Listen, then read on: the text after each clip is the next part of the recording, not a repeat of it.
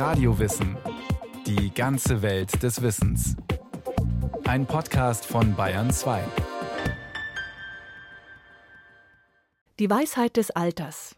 Was ist das genau? Wirklich nur die angesammelte Erfahrung, das im Lauf des Lebens angehäufte Wissen? Wahrscheinlich ist es auch der kluge und akzeptierende Umgang mit der spürbaren Tatsache, dass Kraft und Beweglichkeit nachlassen.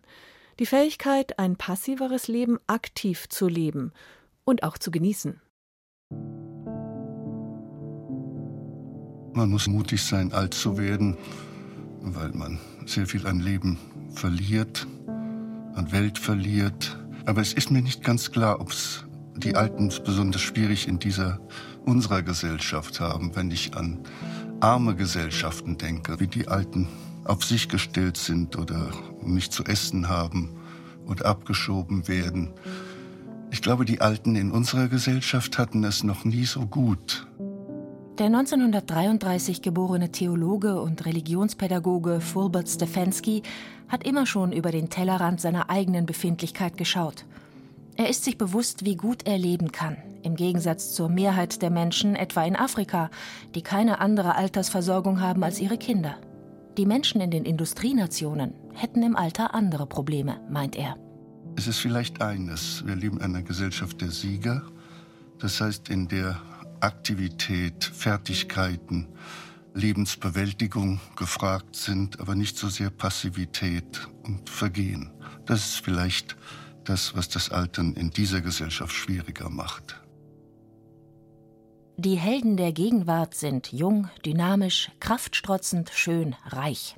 Alte passen da nicht so recht ins Hochglanzbild. Schon ist von Überalterung der Gesellschaft die Rede.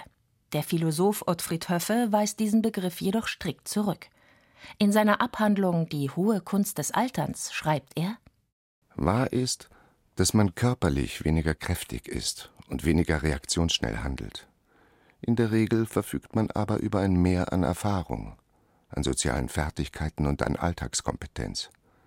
Infolgedessen ist das früher vorherrschende Altersbild, das Defizitbild von Einbußen und Beeinträchtigung, durch ein Kompetenzbild von Erfahrung und bleibender Frische abzulösen. Bleibende Frische, selbst wenn der Körper schwächer wird und der Geist weniger beweglich, kann das Alter eine produktive Lebenszeit sein. Beruflich, ehrenamtlich, in der Enkelbetreuung oder man kann endlich reisen ohne ein festes Zeitlimit. Auch ein Alter von Mitte 80 sei kein Grund zum Verzweifeln, meint Stefanski. Man hat ja noch viel. Ich habe noch Enkel und habe Menschen, mit denen ich befreundet bin, mit denen ich liebe.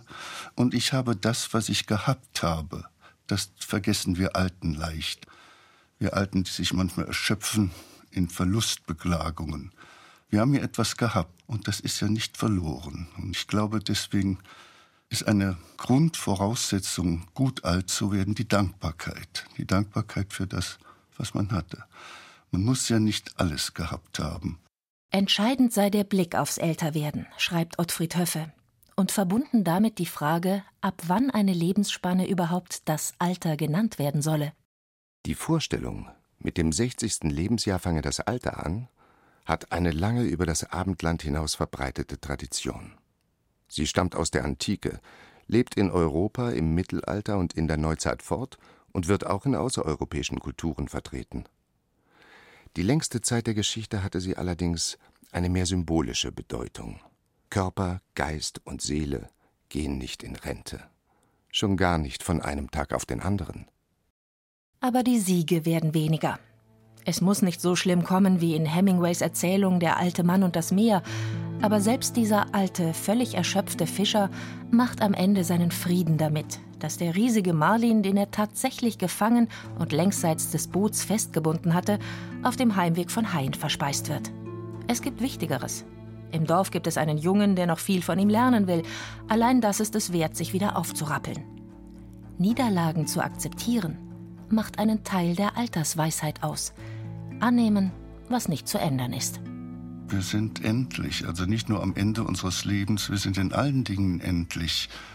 Wir sind im Glück endlich, die Ehe gelingt uns vielleicht ein großes Stück, aber nicht ganz. Die Erziehung unserer Kinder gelingt uns ein großes Stück, aber nicht ganz.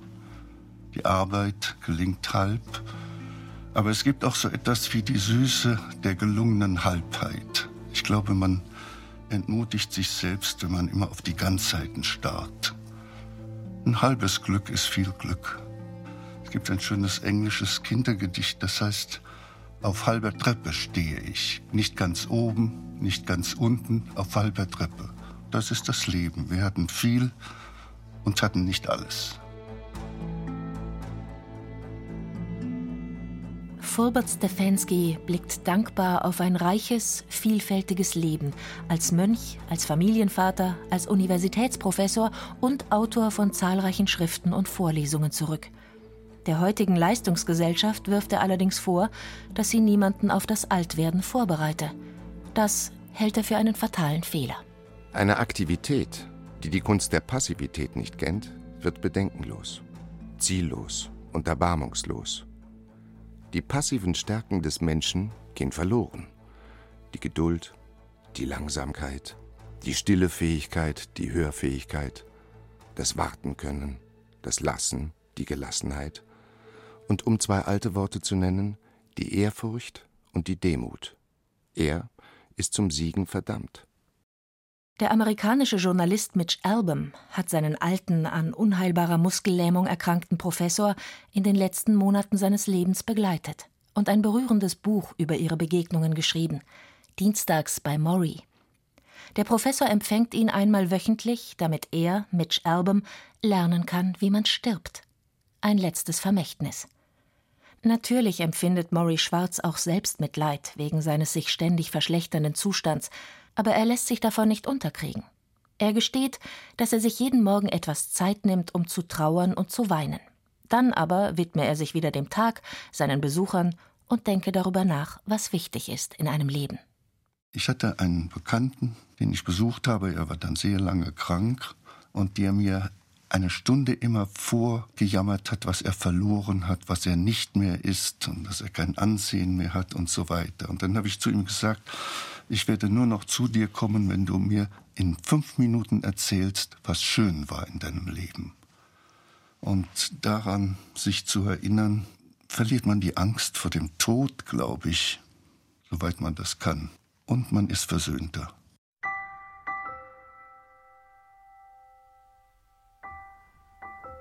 In diesen Gezeiten lerne ich mich selbst kennen.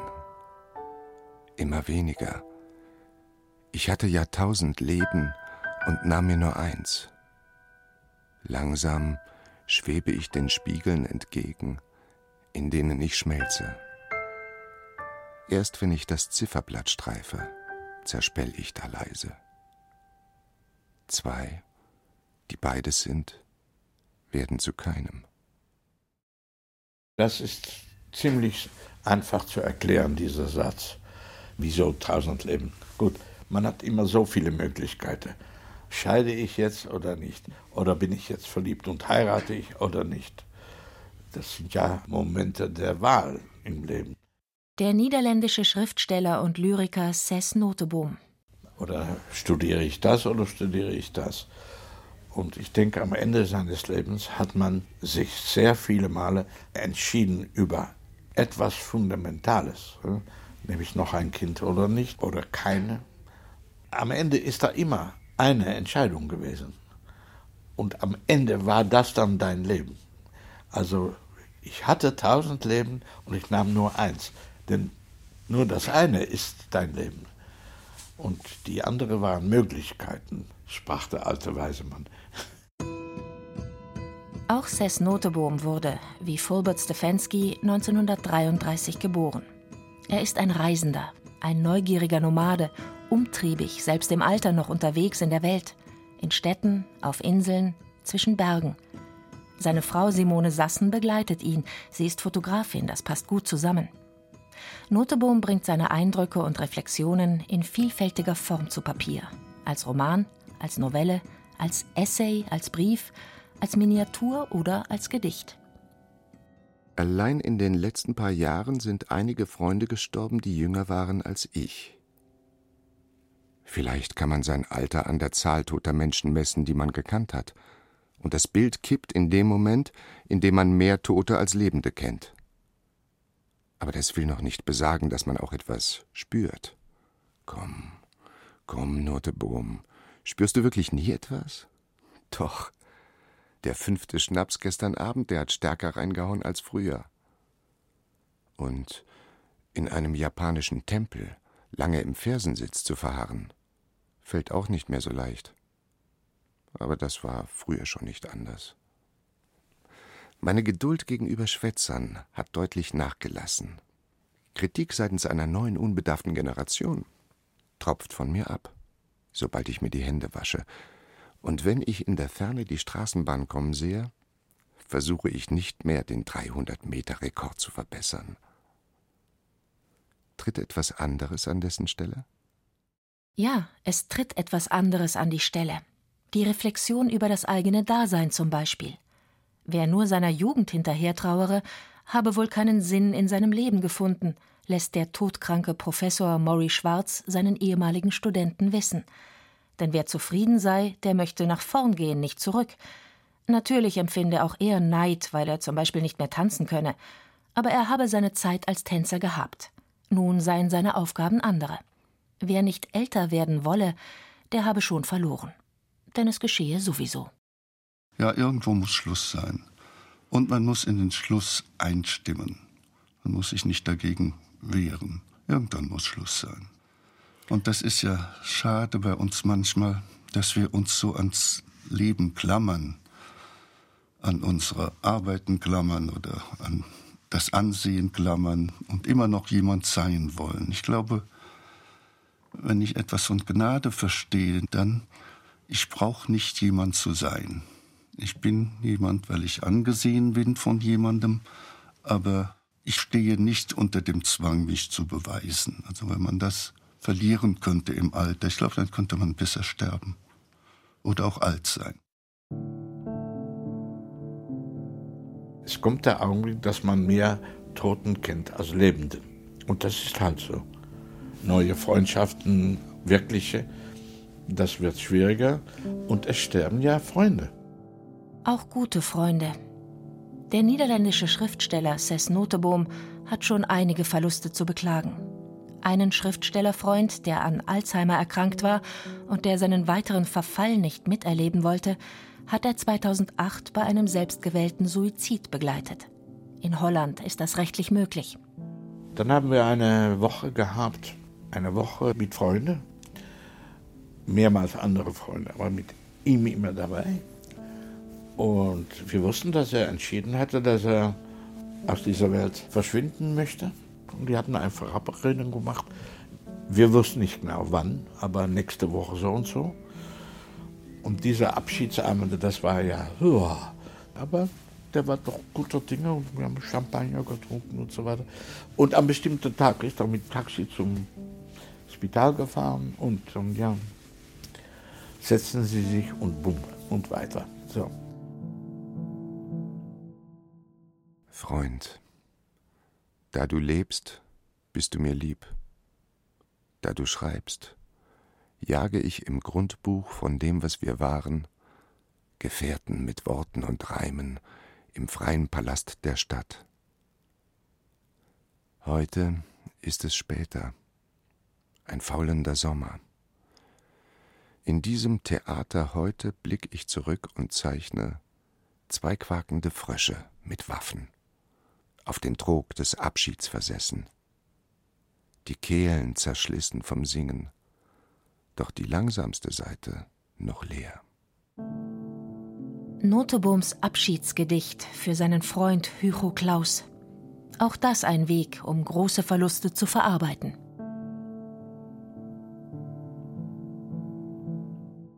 Man muss einstimmen in den Tod und nicht nur den Tod am Ende des Lebens, sondern einstimmen in die Verluste, die man allmählich erleidet, einstimmen mit Schmerz und mit Einverständnis. Fulbert Stefanskis langjährige Ehefrau, die Theologin Dorothee Sölle, starb 2003. Einige Jahre nach ihrem Tod, in hohem Alter, als er nicht mehr so tief in seiner Trauer gefangen war, hat Stefanski noch einmal etwas Neues gewagt und die alte Heimat Hamburg verlassen. Er heiratete erneut und übersiedelte in die Schweiz. Er ist eigentlich ungehörig. In meinem Alter bricht man auf ins Altersheim oder man macht sich kleiner. Ich habe Menschen gefunden und wir lieben uns und das ist natürlich die wichtige Stelle der Beheimatung. Aber beheimatet bin ich eigentlich nicht dort. Also Wurzeln schlagen kann man in diesem Alter in einem ganz fremden Land nicht. Außer vielleicht Luftwurzeln. Das sind leichte Wurzeln, die nicht so tief gehen, die ja auch sehr schön sind und einen alten Baum auch ernähren. Ich finde es charmant, diese neue Landschaft, die neue Menschen, aber ich würde sie nicht Freunde nennen. In diesem Alter wird man keine tiefen Freundschaften mehr schließen, aber es ist schön da. Luftwurzeln. Überhaupt gewinne das Leben im Alter an Leichtigkeit, sagt Stefensky.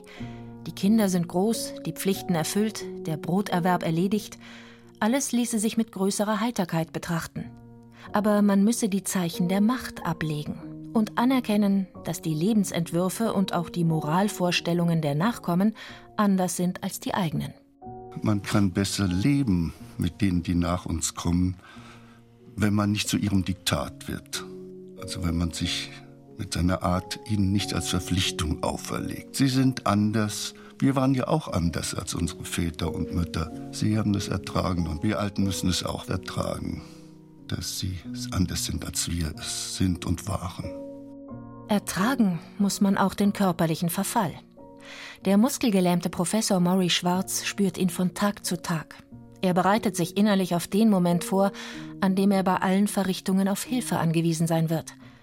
Als es soweit ist, versucht er sich nicht zu schämen, sondern die Situation zu genießen wie ein Baby. Einfach zu genießen, dass er so liebevoll umsorgt wird. Mit dieser Einstellung fällt er auch den anderen weniger zur Last.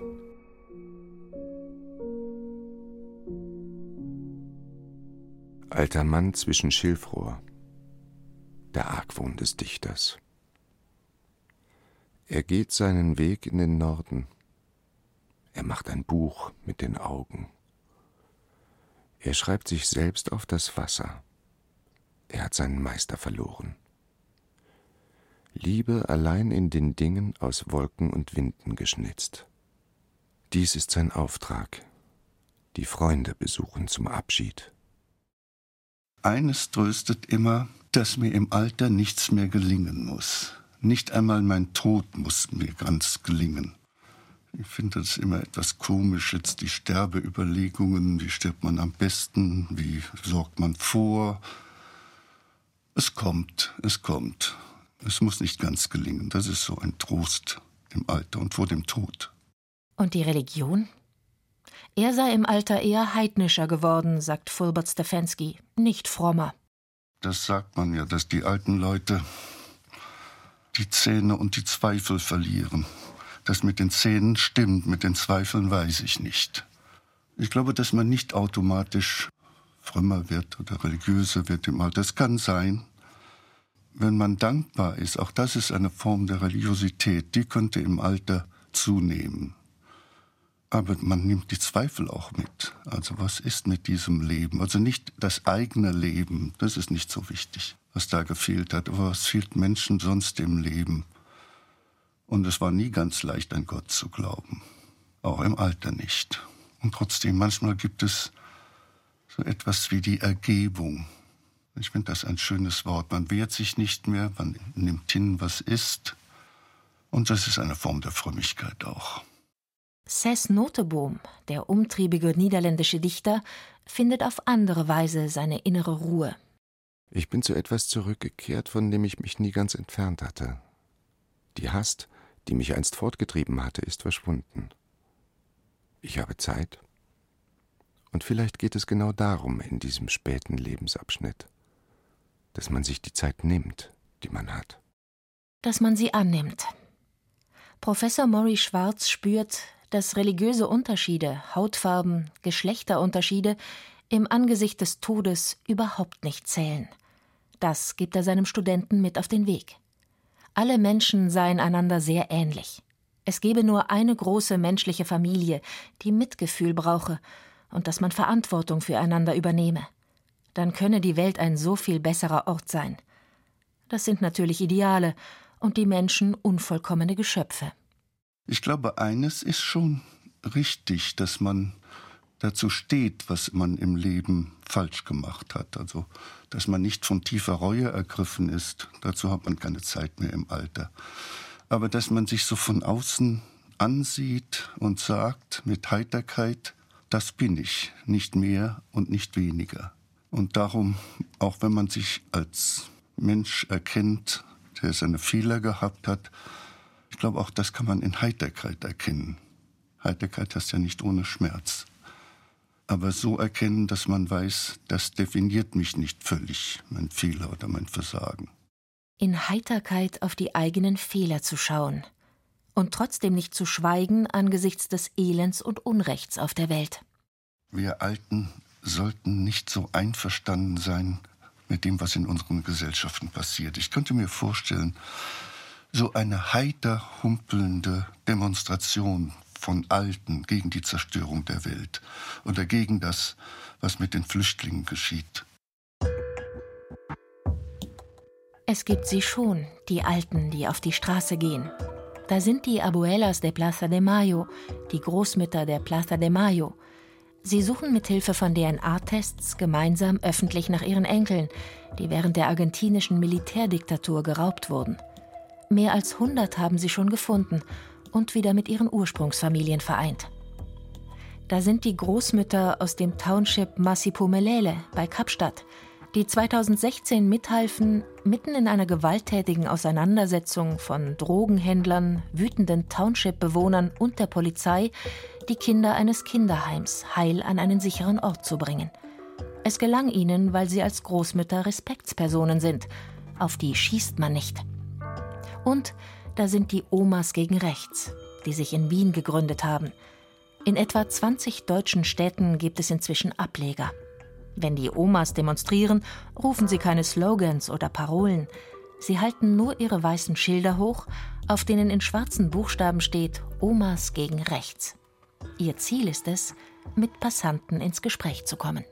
Ich glaube, wenn wir das hätten, dann wären wir Alten auch von dieser ständigen Sorge um uns befreit und wir würden nicht mehr sagen, das Wichtigste ist Gesundheit. Gesundheit ist nicht das Wichtigste. Das wäre ein Wunsch, dass die Alten ihr Alter auch ein Stück vergessen und soweit sie können ihre Stöcke und Krücken nehmen und auf die Straße gehen. Dass wir aus dieser Selbstverkrallung, die natürlich nahe liegt im Alter, wenn die Kräfte schwinden, aus dieser Selbstverkrallung wegkämen. Das wäre ein Stück unserer Schönheit. Das wäre ein Stück unserer Freiheit auch.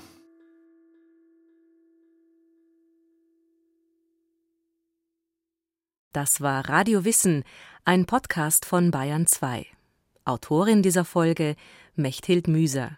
Regie führte Eva Demmelhuber. Es sprachen Caroline Ebner, René Dumont und Anna Greiter. Technik Gerhard Wichow. Redaktion Bernhard Kastner. Wenn Sie keine Folge mehr verpassen wollen, abonnieren Sie Radio Wissen unter bayern2.de slash podcast und überall, wo es Podcasts gibt.